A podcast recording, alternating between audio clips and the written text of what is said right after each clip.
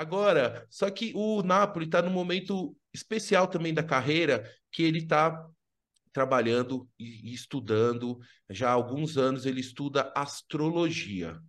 Napoli, queria começar a nossa conversa hoje, você contando sobre o seu projeto Happy Hour Astrológico, que foi lançado em 2017, e sobre seus estudos da astrologia e também já puxar o gancho de um evento muito importante que vai acontecer agora no dia 2 de setembro.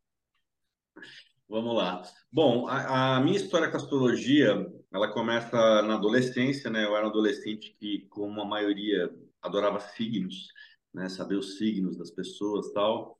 E fiquei nessa durante um bom tempo, né? Eu memorizava o signo, decorava. Às vezes eu sabia o signo, o ascendente, a lua da pessoa, mas não, às vezes não lembrava o nome, né? Muito curioso. E quando foi. Isso foi, isso foi se acumulando e foi sendo guardado aí durante muitos anos, né? E sempre falava, pô, isso é. Isso é muito mais do que só signo, só que precisa estudar e eu não tenho esse tempo. Enfim, eu não estava com a cabeça ainda. Enfim, não era o momento, na verdade, para eu começar a estudar astrologia. E aí, quando foi em 2016, é, eu falei, não, agora acho que é a hora de eu começar a entender um pouco melhor aí essa coisa de signo, né? Essa, como que, o, que, o, que os planetas e como é, toda essa mecânica celeste influi aqui na, na nossa vida na Terra, né? Então, fui estudar astrologia, é, me formei em astrologia moderna é, pela Escola Gaia e estou concluindo agora minha segunda formação em astrologia tradicional, né, uma, uma escola de Portugal, com a Academia de Estudos Astrológicos, lá do, do professor Luiz Ribeiro.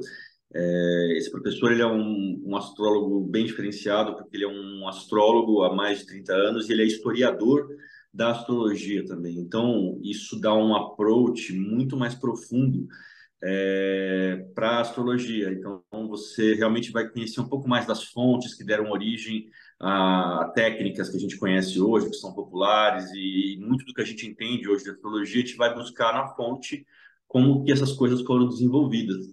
Né? Então, hoje em dia, é, eu não sou um historiador da, da astrologia, quero deixar bem claro, não sou acadêmico e nem tenho pretensões acadêmicas, mas me considero aí um privilegiado de estar estudando numa escola de tão alto nível, com, com uma orientação também de um nível alto, igual, assim,